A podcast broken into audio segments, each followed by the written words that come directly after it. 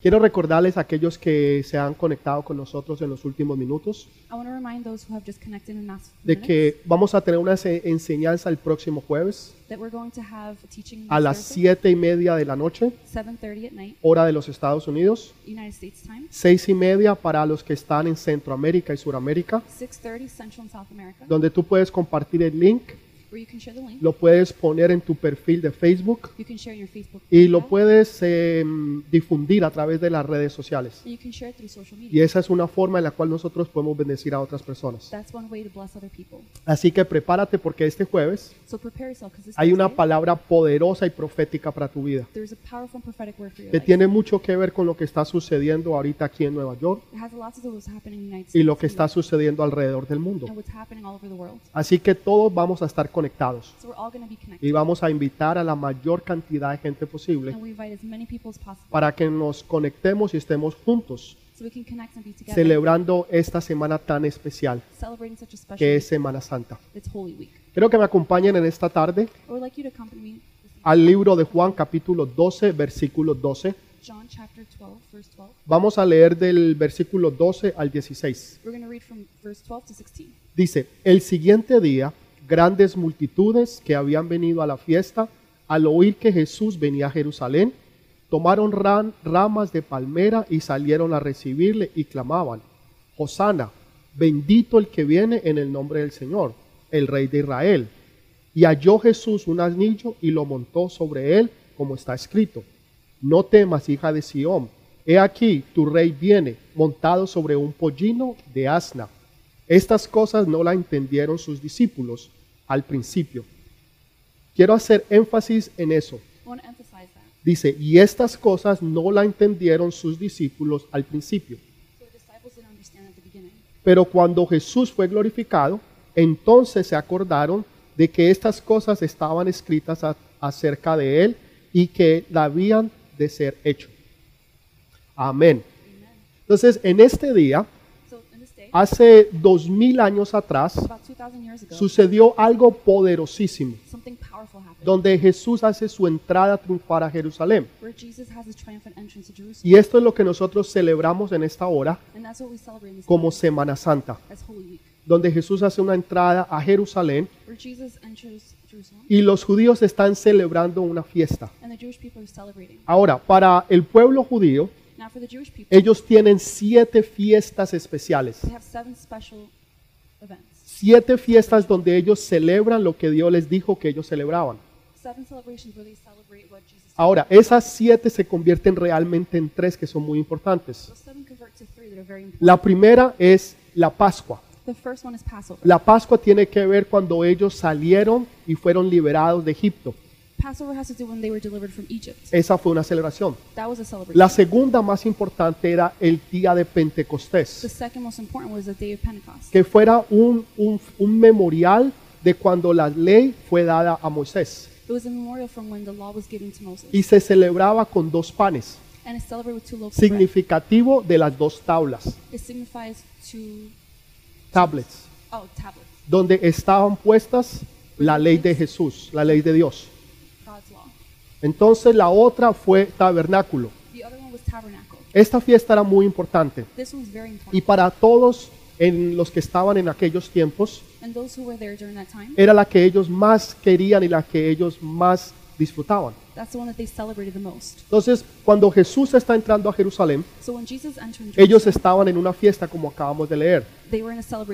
Esta fiesta era la de Passover, que es la de Pascua. This celebration is Passover. 50 días después, entonces, se, se celebraba la que tenía que ver con Pentecostés. 50, da- uh, 50 days later was the day of Pentecost. Y después, entonces, en el mes de septiembre, fina- eh, principios de octubre, So month of September, beginning of October, se celebraba la fiesta de tabernáculos. they celebrated the day of Entonces, cuando Jesús está entrando a Jerusalén, When Jesus entered Jerusalem, hay una gran fiesta, una celebración. there's a great celebration. El pueblo está celebrando grande, rica y poderosamente. His people are celebrating powerfully and richly. Se cree que habían dos millones y medio, tres millones de judíos en Jerusalén. There's about two and a half, three million Jewish people in As- Jerusalem. Así que había una multitud grande. So it was a great multitude. Era tiempo de festividad. It was a time of festivity. Y es en ese tiempo cuando Jesús hace su entrada entrada triunfal a Jerusalén. It's in that time that Jesus has his triumphant entrance to Jerusalem. Entonces los, los, los judíos están celebrando The Jewish people are celebrating. y, y están teniendo esta gran celebración.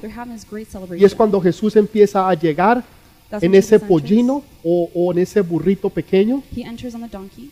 Y entonces dice que el pueblo empezó a tomar palmas, eh, hojas de palmas, palmeras y empezaron a celebrar.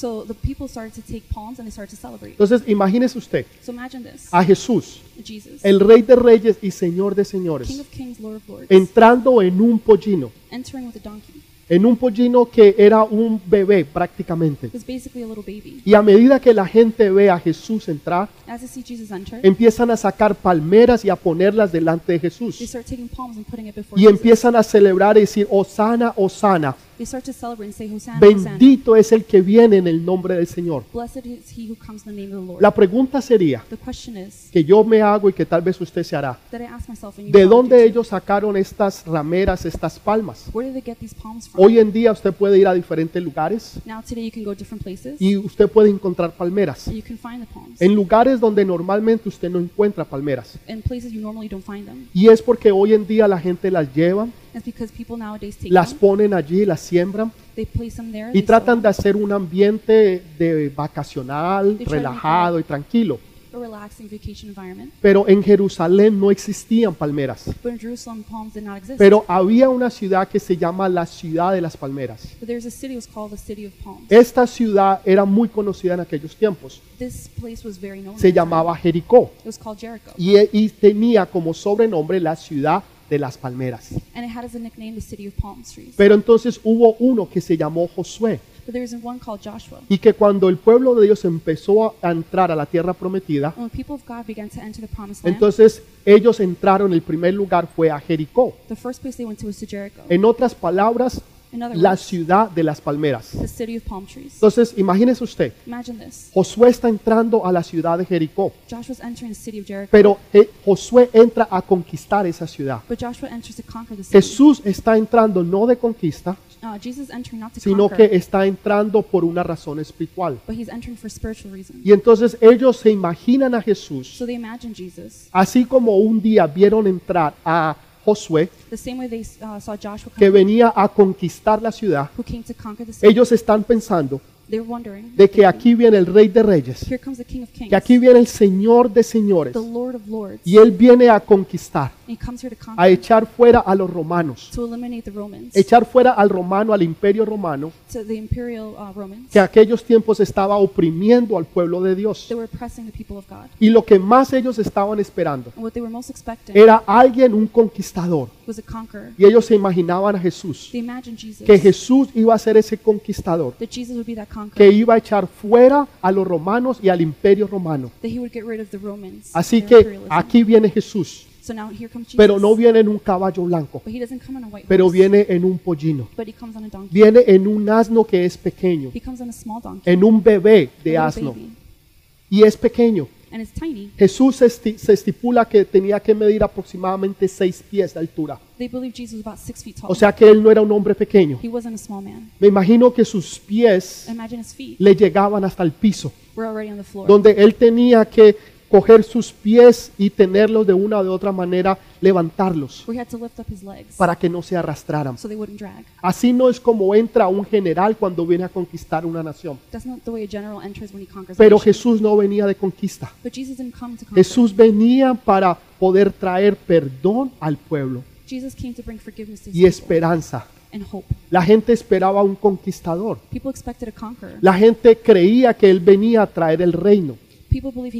En otras palabras, las cosas es, no, no espirituales, sino materiales. so in other words, not spiritual but material. Ellos esperaban un conquistador. They expected a conqueror. Ellos esperaban un libertador. they expected someone to liberate Pero lo que ellos recibieron But what they received fue un hombre como Jesús, que era manso y humilde de corazón, que no venía a conquistar, he didn't come to conquer. pero él venía a perdonar. he came to forgive. Entonces hay, hay dos ideas que se están estrellando. There's two ideas that are clashing. Jesús está mirando las cosas desde una perspectiva, Jesus is looking from another perspective. pero el pueblo está mirándola desde otra perspectiva. but the people are looking from another El pueblo está mirando y esperando un conquistador, The people are looking, expecting a, un guerrero que viene a liberar al pueblo de Dios a warrior that's come to liberate God's de la opresión from de the los oppression romanos. of the Romans. Y Jesús está viendo que Él viene No por las cosas materiales, not for material things, pero Él viene por las cosas espirituales. came for spiritual things. Entonces hay, hay, un, hay un bloque de ideas. So there's a block of ideas. Hay, hay unas dos ideas que se están cruzando la una con la otra. there are two ideas that are clashing with one another. Dos expectativas completamente two diferentes. completely different expectations. Una es material One is material, y la otra es espiritual. other is spiritual.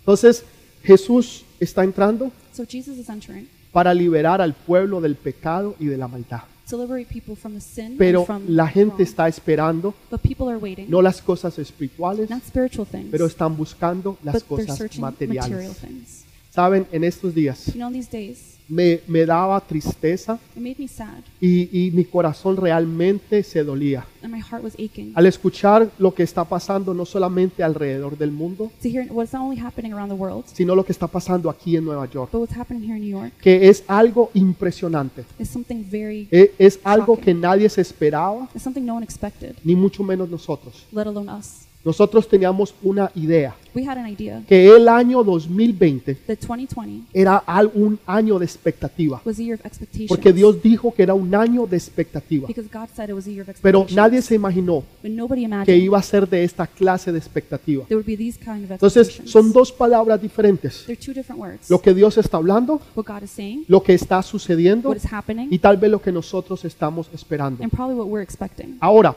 como les decía al principio, Like I said at the beginning, estas siete festividades, these seven festivities, que realmente se celebran tres que son las mayores, tenían que ver con la ley que Dios les había dado a ellos.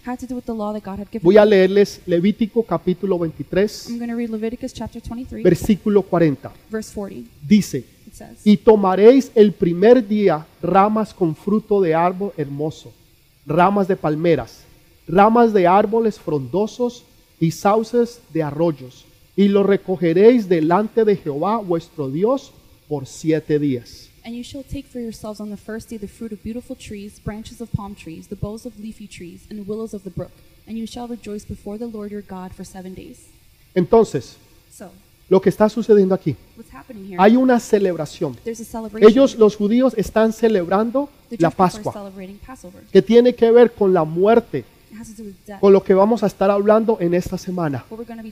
Cuando el ángel de la muerte When the angel of death pasó sobre Egipto. passed over Egypt. Y dice en el libro de Éxodo, And it says in the book of Exodus, capítulo 12, chapter 12, que no quedó ni una sola casa donde no hubiera un muerto. where there was at least one dead. Imagínese usted, en todo el país de Egipto no hubo una sola casa there wasn't one home donde no hubiera un muerto.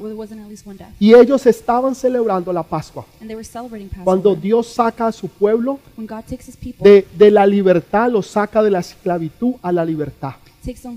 uh, slavery to liberty. Y ahora ellos en esta hora So in this time, con Jesús están celebrando la Pascua. with Jesus, they're celebrating Passover. Y lo que se celebraba que acabamos de leer en Levítico and what we just read in Leviticus tenía que ver con la fiesta de tabernáculos, had to do with the uh, festivities of tabernacles, la cual era una otra fiesta completamente diferente which is a completely different y festival, donde se usaban las palmeras where they use the palm para construir tal vez lo que para usted y hoy, to build probably what you and I, para que lo que usted y para mí sería what for you and I would be, lo que sería una carpa. would be a tent. Cuando nosotros vamos a acampar, When we go camping, nosotros llevamos llevamos unas carpas, muchas veces son de plástico, we take tents usually plastic. son impermeables They're impermeable, para que el agua no penetre y caiga. so water can't penetrate. Ellos no tenían esta tecnología. they didn't have this technology. Entonces lo que ellos cogían so what they took, eran ramas de palmeras. the branches of palms, Y ellos construían una carpa and they would build a tent. y durante una semana and during one week, ellos permanecían allí. they would live in there. Para los niños, para las niñas, For the little girls and boys, era una celebración hermosa y preciosa, a beautiful, precious celebration. donde no solamente honraban a Dios,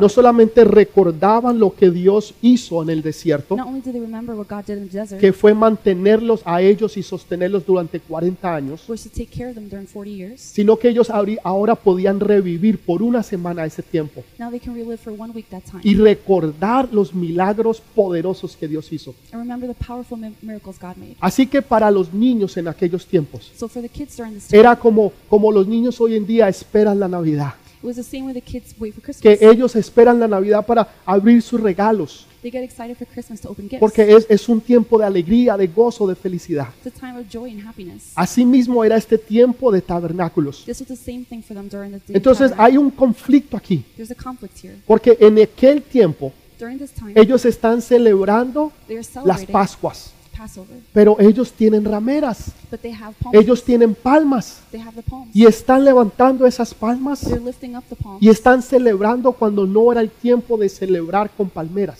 They're celebrating when it's not the time to celebrate. with Sería como que si a usted le estuvieran celebrando su cumpleaños It's like if they're celebrating your birthday y, y- y es el día de su cumpleaños and it's your birthday, y usted llega a su casa you get home. y, y en vez de encontrar un, un sign que diga feliz cumpleaños, Instead of finding a sign that says happy birthday, usted se encuentra un letrero que dice feliz Navidad you'll find one that says Merry Christmas. y usted se encuentra un árbol de Navidad You find a Christmas y usted encuentra velitas And you find candles. y usted encuentra música navideña y usted dice, pero espera un momentico, You say, "But hold on a second. yo creí que era mi I cumpleaños, thought it was my birthday. pero ahorita están celebrando es Navidad. But now they're celebrating Christmas. O sea, eran dos cosas completamente diferentes.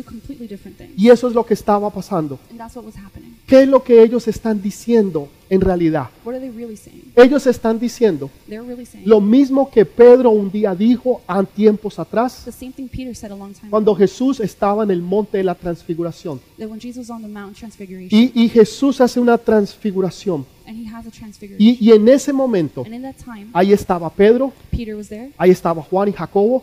Um. Y, y entonces ellos ven a Jesús en su poder y en su gloria. Y junto con él estaba Elías y estaba Moisés, representativo de la ley y los profetas. Entonces estaba Jesús, está Elías, está Moisés. Y en ese momento llega Pedro y dice, Señor, es necesario que nosotros hagamos aquí for us to be here tres ramadas. having three, Una para Moisés, one for Moses, una para Elías one for Elijah, y otra para ti. and one for you? Primer error, First error, poner a Jesús en el mismo nivel de Elías y the Moisés. same level as Elijah and Moses. Poner a Jesús en el mismo nivel de the Elías y Moisés. as Elijah and Moses. Y después pedir que hicieran tres ramadas. and then asked to do three palms. Entonces, entonces tres ramadas allí. Tents, tents, tents. Hacer tres tents, tres ramadas. Entonces ellos las ponen allí. There. Y Jesús le dice, no, no, no, no, no, No, no, no. no es necesario que nos quedemos acá en el monte. Es necesario que volvamos nuevamente a bajar. Porque la gente se quiere quedar en la gloria. Cuando nosotros estamos bajo la gloria, cuando nosotros estamos viviendo la gloria de Dios, nadie nos queremos bajar. Pero es necesario volver nuevamente y hablar y comunicar a los que están allá abajo lo importante que es estar delante de la gloria de Dios. Entonces. Jesús le dice, no, ese es el tiempo. So he says, no, this is not the Nosotros estamos viviendo otro tiempo. We're living another time. Va a venir un tiempo Another time will come cuando vamos a construir esas tres ramadas. Cuando nosotros vamos a construir esas tres ramadas. En otras palabras, cuando vamos a celebrar la fiesta de tabernáculos. In other words, when we're going to celebrate the Day of Tabernacle. Pero ahorita no es ese tiempo. No es el tiempo de celebrar. Tabernáculos.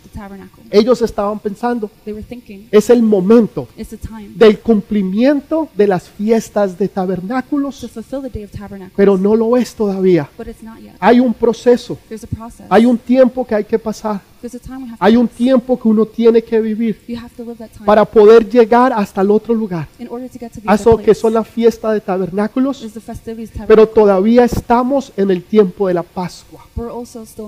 Se necesitaba pasar por una fiesta muy importante, que era la fiesta de Pentecostés. Para llegar a tabernáculo primero hay que pasar por Pentecostés. Entonces, ellos querían, el cumplimiento es ahora. No vamos a celebrar la Pascua. Queremos saltarnos y llegar a la fiesta de tabernáculos. Quiero que ustedes puedan entender esto.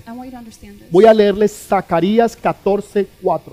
I'm going to read Zechariah 14:4. Zacarías 14:4. Zechariah 14:4. Dice, Y se afirmaron sus pies en aquel día sobre el monte de los olivos, que está en el frente de Jerusalén al oriente.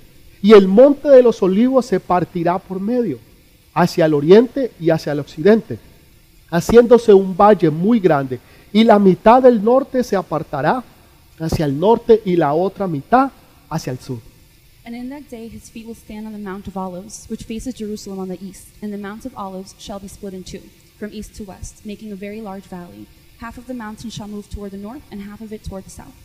Ellos estaban viendo dos cosas. They were seeing two things. Primero, ellos estaban mirando o ellos conocían el libro de Zacarías. First, they were seeing the book of Zechariah. Y ellos vieron cuando Jesús estuvo en el monte de los olivos. They saw when Jesus was on the Mount of Olives. Jesús estuvo en el monte de los olivos orando. Jesus was on the Mount Olives. Pero praying. ahora, ellos están ahora viendo cómo Jesús está entrando a Jerusalén. They're seeing Jesus enter Jerusalem. Entonces ellos están viendo So they're seeing a Jesús en el monte de los olivos. Jesus on Mount Olives. Y ahora están viendo a Jesús entrando a Jerusalén.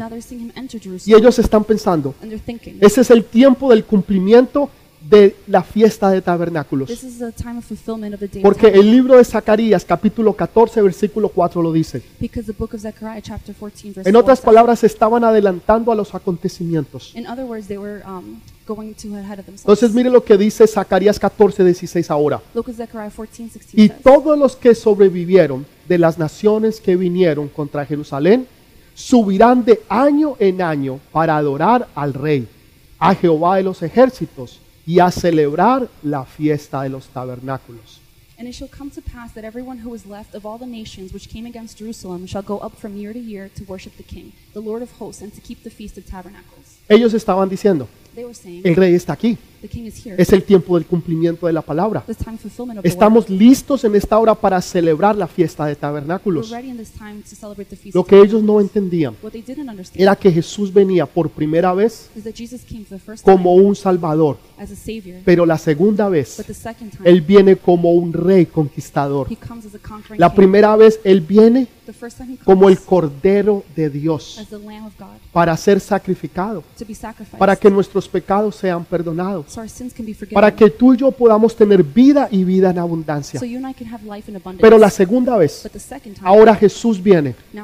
No viene como, como, como un cordero, He doesn't come as a lamb. pero viene como el león de la tribu de Judá. He comes as the lion of the tribe of Porque Él viene a conquistar. because he comes to conquer. Él viene a reinar con poder y con gloria. he comes to reign with power and glory. Entonces los judíos lo que estaban diciendo, cuando ellos estaban celebrando, cuando Jesús estaba haciendo su entrada triunfal en aquel burrito, ellos estaban levantando sus palmeras. they were lifting their palms, Y lo que ellos estaban diciendo and what they were saying, es, dejemos la Pascua y pasemos ahora al tiempo de tabernáculos. Entonces, lo que ellos no entendían era que todavía no era el tiempo. ¿Y qué sucedió? Un domingo ellos están celebrando a Jesús. Cinco días después, ya esas palmeras ya quedaban en el piso. Y ahora no estaban diciendo Hosana, Hosana. Bendito el que viene en el nombre del Señor. Ahora estaban levantando sus palmas y diciendo crucifíquenlo, crucifíquenlo. ¿Qué pasó? Porque hace unos días anteriores estaban levantando sus manos, sus palmeras y diciendo Hosana, Hosana al Rey de Reyes y Señor de the Lord and King of Kings. Diciendo Hosana, bendito el que viene en el nombre del Señor. Saying Hosanna, blessed he who comes in the name of the Lord. Pero bajaron sus palmas But they brought down their y ahora las tiraron al piso. Now they threw them on the Y ahora cogieron las palmas de sus They manos took the palms of their y con las palmas de sus manos the palms of their hands. empezaron a bofetear a They Jesús. started slapping Jesus. Entonces las palmas ya cayeron. so the palm tree started ¿Qué to fue fall. lo que sucedió? What happened? ¿Por qué ahora ya no lo están alabando? ¿Saben lo peor que tú y yo le podamos hacer a Jesús? Es tener apatía e indiferencia. Tal vez Hoy en día tú estás pensando, Señor, yo oré y creí, Padre. Señor, yo tenía fe que el negocio se iba a dar, que íbamos a tener prosperidad, que las cosas iban a salir bien, que íbamos a tener expansión en el ministerio, que íbamos a poder expandir el negocio, que íbamos a poder, eh, poder ir de vacaciones, tal vez comprar la casa, tal vez ir y comprar el carro. Señor, ¿qué pasó? Señor, ¿dónde estás tú, Señor? ¿Por qué tú has permitido que todo esto suceda? ¿Por qué tú no has parado este coronavirus? ¿Por qué tú has permitido, Señor, que la economía se vaya al piso, Señor? Hace uno, hace menos de un mes, Less than a month ago, la gente estaba, Señor, gloria a Dios. Estaban glorificando y exaltando el nombre de Dios. Pero un mes después, A month later, una semana a después, ya las palmas no están arriba. Ya la adoración y la alabanza ya ha bajado. Y ahora esas palmas que hace tres semanas, dos semanas, una semana, estaban arriba, ahora están abajo. Are now down. De la misma forma que lo estuvieron en aquellos tiempos, And the same way they did it in those cuando times estaban celebrando la entrada triunfal de Jesús when they were celebrating the triumph y of levantando Jesus sus palmas. and lifting up their Y palms, sus palmeras and their las palm dejaron ahora en el piso. are now on the floor. ¿Por qué fue lo que pasó? So what happened? Señor, porque la gente tenía una expectativa. Because people had expectations. Tenían una expectativa de que este año iba a ser el año, They had expectations this year would be the que este year. año iba a haber expansión, This year would be que expansion. este año iba a haber bendición, This year would be blessings. que iba a haber algo sobrenatural en el ministerio, en la casa, en la familia, en el negocio, en las finanzas. Y ahora dice, Señor, ¿qué pasó? Y tal vez la gente no lo diga, pero lo están demostrando con una apatía. Lo están demostrando con una apatía. Una apatía y una indiferencia. Oh Señor, así es. Oh? Esto es lo que va a pasar. Yo oré, I prayed. yo creí I y esto fue la manera en que Señor tú me respondes a mí. And this is the way you respond to me. No voy a volver a la iglesia, I'm not going back to church. no voy a volver a adorar, I'm not going to worship. no voy a ir al grupo de conexión, I'm not going to no voy a adorar a Dios. I'm not going to worship. Oh, mis finanzas, Oh, my finances. mis diezmos y mis ofrendas, my tithes and no las voy a dar. I'm not giving Si esa es la manera en que tú me vas a tratar a mí, Señor, That's how you're treat me, Lord. pues entonces yo no lo voy a hacer. So I'm not doing it. Entonces yo no voy a volver a la iglesia. I'm not going back to church. Yo no voy a ser el mismo que yo era antes. I won't be the same I was La fe que tenía, The faith ya no la tengo antes. En otras palabras, se vuelve una apatía. Hay una indiferencia hacia Dios. Porque creemos que de esa forma vamos a conseguir lo que nosotros queremos. Y esa apatía, esa indiferencia es lo que más le duele a Dios. ¿Sabes cómo tú lo puedes entender? Cuando Jesús iba a entrar a Jerusalén. Jesús va, entrando a Jerusalén. Y antes de llegar a Jerusalén, dice que Jesús lloró. Jesús lloró. Jesús miró a Jerusalén y lloró. Porque dijo, no saben, no entienden este día. Y eso le dio tristeza a Jesús. Y él lloró. No lloró por su muerte, lloró por la indiferencia y la apatía que él sabía que el pueblo iba a tener. He cried over the apathy and indifference he knew the people Que en pocos minutos iban, la- iban- lo iban a glorificar. In a few minutes they were going to Que en pocos minutos lo iban a declarar rey. Pero en pocos días But in a few days iba a haber apatía e indiferencia. Donde ya no levantaban sus palmas. Donde esas palmas que se levantaron ahora se bajaron. Ya estaban en el piso. Y ahora las palmas que estaban levantadas en alabanza y adoración ya se habían levantado para bofetear a Jesús, para castigar al Rey de Reyes y Señor de Señores. Eso fue lo que pasó. Por eso Jesús puede entender eso. Y por eso dice que Jesús lloró. Porque dice, no entienden, no han entendido el día de su salvación. Él sabía lo que iba a pasar. Él entendía la apatía que iba a venir. Y él entendía lo que en poco tiempo. Iba a pasar. ¿Cómo estamos nosotros hoy en día? Estamos nosotros hoy con las palmas abajo? Porque la economía está delicada, porque nuestros sueños no se dieron, porque nuestras ilusiones, nuestras esperanzas no fueron conforme a nuestras expectativas.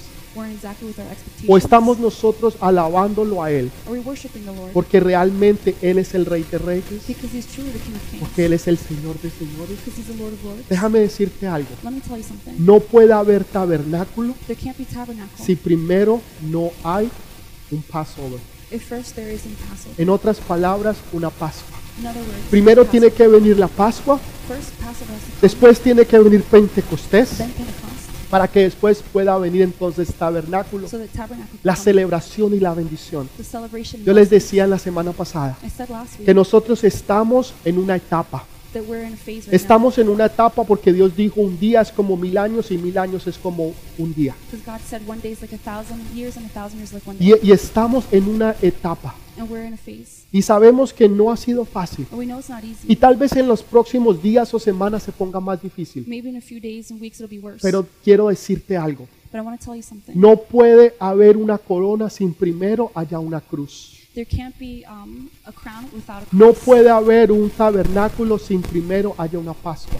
There can't be tabernacle unless there's a Passover. No puede haber éxito hasta que primero no haya sufrimiento. There can't be success without suffering. Nosotros estamos enfocados en el presente, We're focused on the present, pero Jesús está enfocado en el futuro. but Jesus focused on the Nosotros estamos mirando el, el día de mañana. future. We're looking at the day of tomorrow. Nosotros estamos mirando hacia la próxima semana. We're looking to next week. Pero Jesús está mirando hacia el futuro. But Jesus is looking to the future. Él está mirando porque Él quiere que tú llegues hacia tu destino, He's looking because he wants you to reach your que tú puedas cumplir tu propósito. You can fulfill your purpose. O sea, Él no está mirando que es una carrera corta, sino que Él entiende que es una carrera larga. Así que tú puedes estar seguro de eso. ¿Cómo tú puedes estar seguro? How can you be sure? Mira lo que dice la palabra. Look what the word Libro de. Apocalipsis capítulo 7 versículo 9. Revelation 7 9. Poderoso. Dice, después de esto miré, y he aquí una gran multitud, la cual nadie podía contar de todas las naciones, y tribus y pueblos, lenguas, que estaban delante del trono en la presencia del Cordero, vestidos de ropas blancas y con palmas en sus manos. After these things I looked, and behold, a great multitude which no one could number, of all nations, tribes, peoples, and tongues, standing before the throne and before the Lamb, clothed with white robes with palm branches in their hands. Dice que estaban vestidos de blanco It says they were dressed in white, y dice que estaban con palmeras en sus manos. Esto estamos hablando en el libro de Apocalipsis. En otras palabras, aquellos que fueron a través de la gran tribulación. Y, y yo entiendo que esos son diferentes, porque la iglesia de Jesucristo no va a ir a través de la gran tribulación. because the church of Jesus, they're not going to go through all of that. Nosotros vamos a estar allá celebrando las bodas del Cordero. We're going to be up in heaven celebrating the Entonces los que se quedan en la gran tribulación Son aquellos que no creyeron en Jesús, are those who didn't believe in Jesus. aquellos que dijeron, no, yo no necesito de Jesús. Those who said, no, I don't need Jesus. Pero también recuerden algo, But remember something. Jesús dijo que en el mundo vamos a tener tribulación, Jesus said in the world we would have tribulation. pero no temáis, porque yo he vencido al mundo. ¿Estás pasando por un tiempo de tribulación?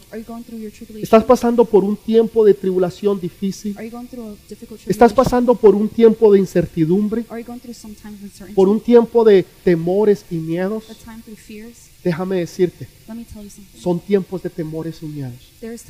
Escuchaba personas que con las cuales yo hablaba en estos últimos días, que, que viven en cerca de ah, estos hospitales que están siendo afectados They live near the hospitals that are being affected. y me decían, pastor, nosotros hemos vivido aquí en este cerca del hospital durante muchos años, pero nunca hemos escuchado tantas ambulancias como en los últimos días. Cada cinco minutos, cada tres minutos, escuchamos una ambulancia pasar. Y otra persona que me decía, pastor, yo estuve ayer por allá, por Elmus, eh, al lado de los, del hospital Elmus. Another person that was near Elmhurst Hospital. Y decía, hay un ambiente macabro, There's a really awful environment. hay, hay, un, hay un ambiente de muerte There's an environment of death. Eh, se veían los camiones refrigerados You can see the refrigerated trucks. porque ya no pueden ni siquiera tener esos muertos allá dentro en el hospital. They can't even have the dead people in the Son tanto la gente que se ha muerto There's so many dead people. que ya no, lo- no hay suficiente campo, There's not even enough room. sino que tienen que sacarlos y ponerlos en camiones refrigerados. But they have to take them to refrigerated Y trucks. se siente ese ambiente de muerte, You can feel that environment of death. un, un- un ambiente pesado y fuerte. Entonces, ¿estás pasando por tribulación?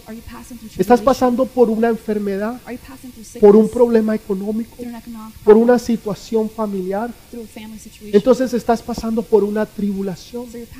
Estos que acabamos de hablar Pasaron por esa tribulación. Pero dice que el Señor los ha vestido de ropas blancas y que ellos tenían palmeras en sus manos. Estos fueron los que pasaron la gran tribulación, pero lo llegaron hacia el otro lugar. Yo sé que Dios te va a acompañar. Yo sé que Dios no se va a olvidar de ti. Tú pensarás, Dios se olvidó. You might think, He ¿Dó- forgot ¿Dónde me. está el Señor? Where is the Lord? ¿Dónde están mis oraciones? Where are my prayers? Mis ruegos, my lo que yo he pedido, lo que yo he orado. Señor se ha olvidado de the mí.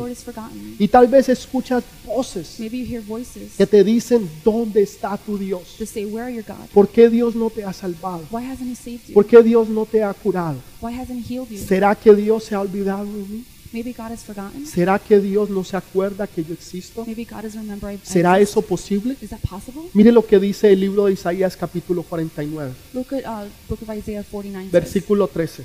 chapter thir- uh, Can- verse 13. Cantá alabanzas, oh cielos, y alegrate tierra. Y prompuní en alabanzas, oh montes, porque Jehová ha consolado a su pueblo, y de sus pobres tendrá misericordia. Sing, O heavens, be joyful, O earth, and break out in singing, O mountains, for the Lord has comforted his people and will have mercy on his afflicted. Versículo 14. Verse 14. Pero Sión, en otras palabras, los hijos dijeron, So, in other words, his children said, me dejó Jehová el Señor y se olvidó de mí. But Zion said, The Lord has forsaken me, and my Vers- Lord has forgotten me. versículo 15. Verse 15. ¿Se olvidará la mujer de lo que dio a luz para dejar de compadecer del hijo de su vientre? Aunque olvidase ella, yo nunca me olvidaré de ti. Can a woman forget her nursing child and not have compassion on the son of her womb? Surely they may forget, yet I will not forget you. Dios nunca se va a olvidar de ti. God will never forget Tú estás pasando por una tribulación. You're passing through Tú estás tribulation. pasa- pasando tal vez por el peor momento de tu vida. You may be passing through the worst time of your De life. miedo, de Of incertidumbres, fear and uncertainty. de temores. of fears. Y, y- y tú te preguntas, ¿qué será de mí? ¿Qué será de mi familia? ¿Quién me va a ayudar? ¿Quién me va a proteger? ¿Quién va a proveer para mis necesidades? Tengo una buena, tengo una buena respuesta para ti. I have a great response for you. Versículo 16. Verse 16. Dice, he aquí, en las palmas de las manos te tengo esculpida. Delante de mí estarás siempre en tus muros. See, I have inscribed in the palms of my hands. Your walls are continually before me. Escúchelo bien.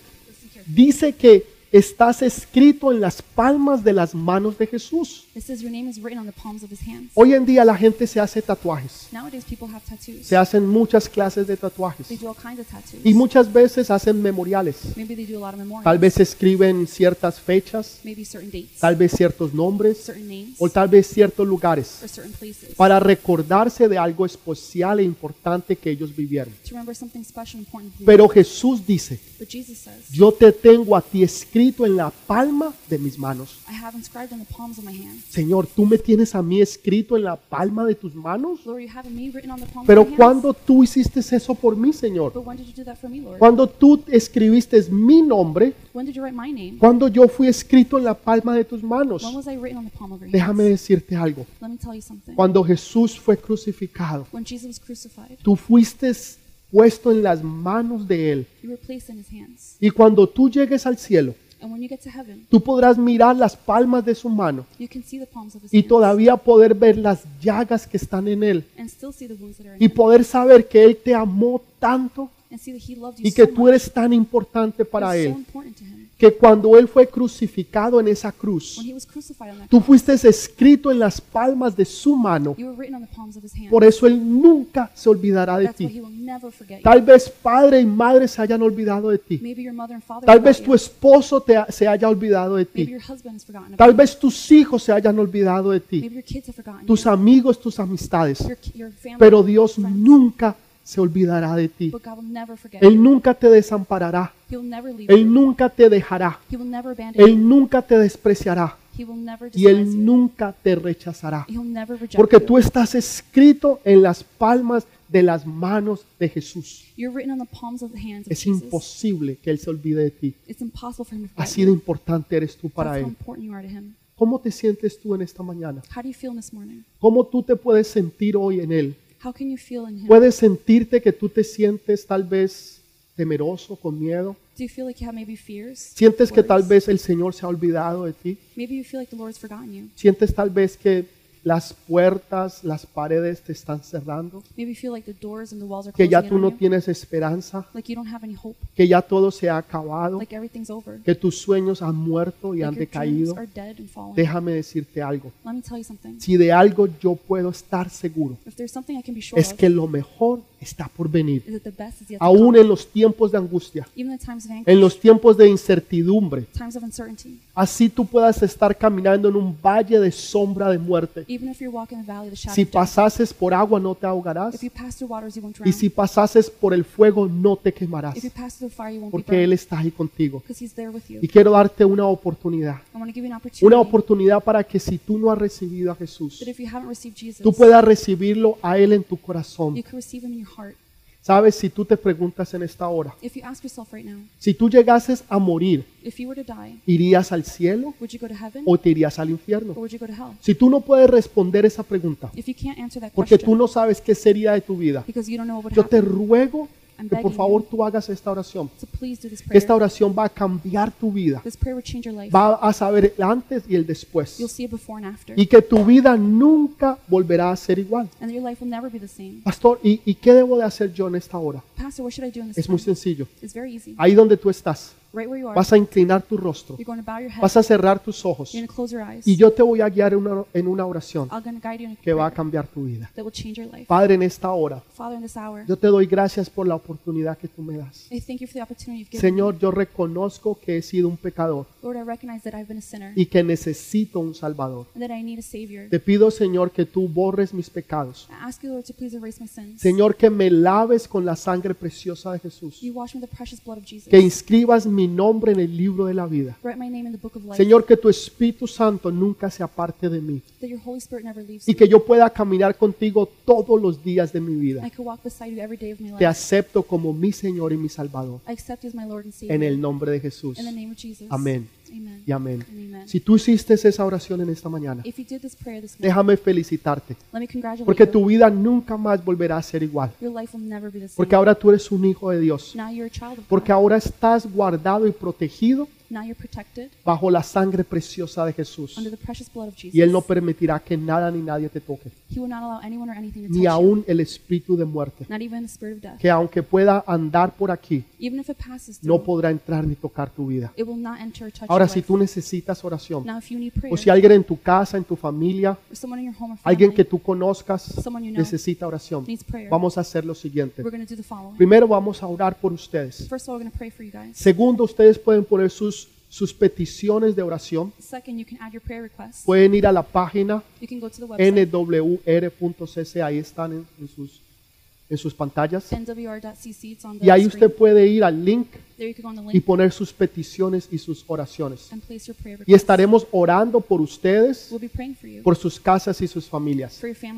Pero no quiero irme, despedirme en esta mañana But I don't want to leave or say sin poder orar por aquellos que están enfermos, without praying for those who are por aquellos que están esperando un milagro sobrenatural de Dios. those who are waiting for supernatural miracle. from Dios God. es experto en las cosas sobrenaturales God is an expert in supernatural para que Él sea glorificado, para que Él se lleve la gloria, que lo que no pudo hacer el hombre, What man couldn't do, lo que no puede hacer la ciencia, what science can't ni do, la medicina, lo puede hacer Dios. God can do it. Así que ahí donde tú estás, So right where you are, permíteme orar por ti. let me pray for you. Padre, en el nombre de Jesús, en esta hora nosotros oramos por aquellos que están enfermos, for those who are sick, por aquellos que han sido afectados por el coronavirus.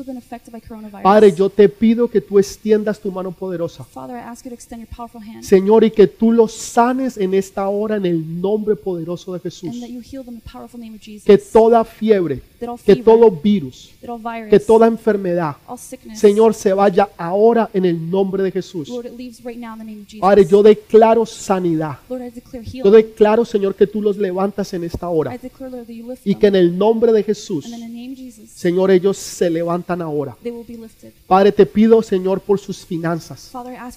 Aquellos, Señor, que están esperando un milagro sobrenatural. Señor, aquellos que en esta hora están preocupados de cómo van a pagar la renta, de cómo van a poder comprar, Señor, sus alimentos. Padre, yo te pido que llegue una provisión sobrenatural. Yo no sé de dónde va a venir. Yo no sé cómo se va a dar, pero yo sé que tú lo vas a hacer.